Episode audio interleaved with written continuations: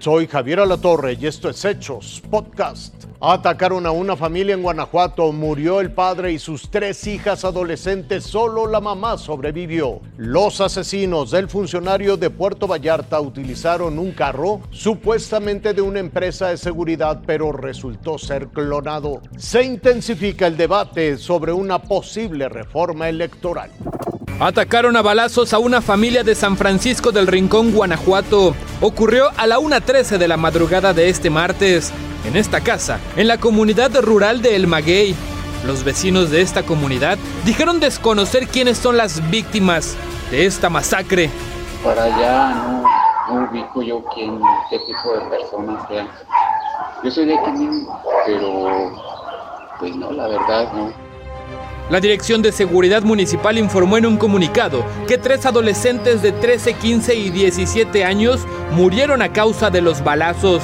El padre de familia, Oscar de 39, también perdió la vida, mientras que Mariel, de 37 años, la madre, fue la única sobreviviente. Fue trasladada a recibir atención médica. Las investigaciones continuaron después de casi 12 horas. Según los reportes de la autoridad estatal y de la Fiscalía de Guanajuato, no hay detenidos por el ataque contra esta familia.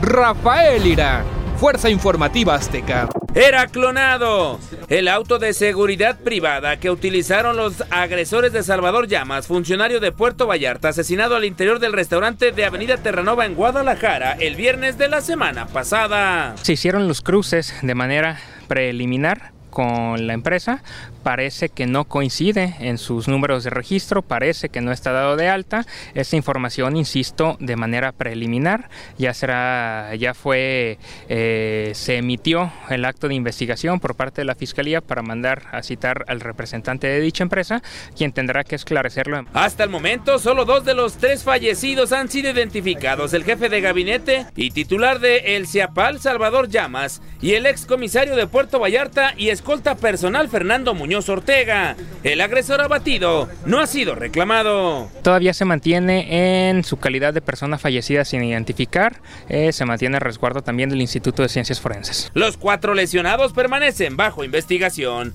Gerardo Sedano, Fuerza Informativa Azteca. Hemos estado hasta el día de hoy en 13 de los congresos locales. Esta semana debemos de completar y hacia el viernes 20 congresos y han iniciado ya el proceso de debate y de votación en las legislaturas locales. La instrucción del presidente es ir a los 32 congresos. Y hasta este martes, ya son 11 las entidades que avalan la minuta de reforma para que las Fuerzas Armadas participen en tareas de seguridad pública en todo el país.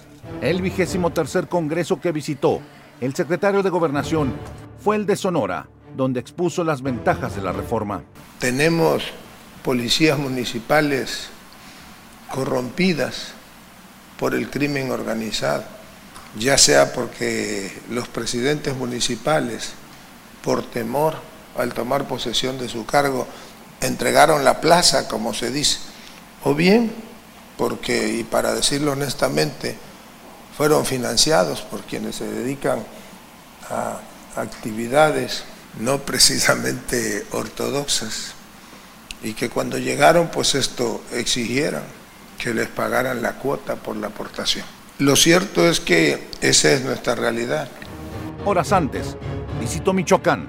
¡Presidente! Se está recuperando Michoacán y nosotros no tenemos ninguna duda que la paz, la seguridad van a llegar a todos los rincones de Michoacán.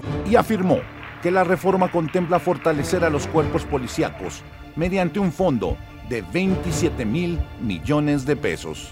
Con información de Carla Enríquez y Erandi Torres, Fuerza Informativa Azteca. Hasta aquí las noticias, lo invitamos a seguir pendiente de los hechos.